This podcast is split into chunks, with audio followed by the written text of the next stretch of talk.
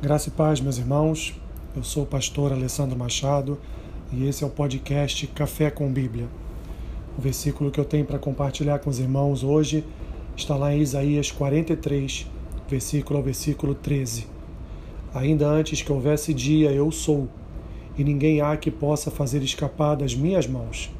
Agindo eu, quem o impedirá?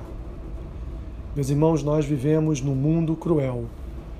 Vivemos num mundo em que todos os dias problemas e questões, circunstâncias ruins são levantadas em nosso meio e nós temos que, com a sabedoria vinda do alto, tentar de alguma forma resolver ou dar voz à palavra do Senhor mesmo quando estamos em meio ao caos. Vivemos dias difíceis dias onde a igreja luta para se manter de pé. Talvez isso sempre tenha acontecido na história da igreja. Mas é verdade que a palavra de Deus diz que no fim dos tempos o amor de muitos se esfriaria, viveríamos um tempo de apostasia, um tempo com falsos mestres, com falsos profetas, com falsos sacerdotes. E estamos vivendo, meus irmãos, esses tempos tempo esse do fim.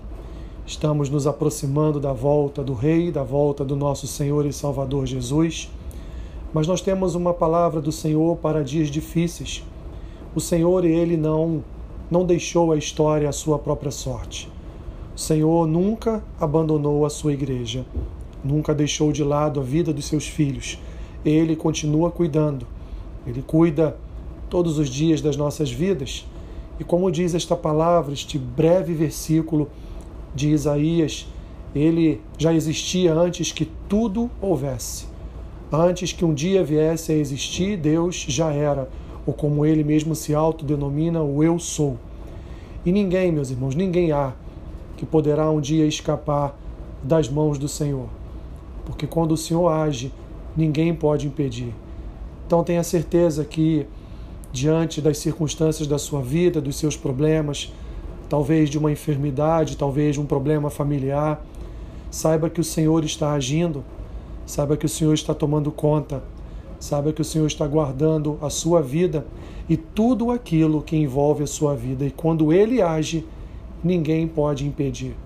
Confie no Senhor, aguarde a boa resposta de Deus, continue em oração, em jejum Continue conhecendo e prosseguindo em conhecer ao Senhor através da Sua palavra, que no momento em que Ele agir na sua causa, ninguém poderá impedi-lo.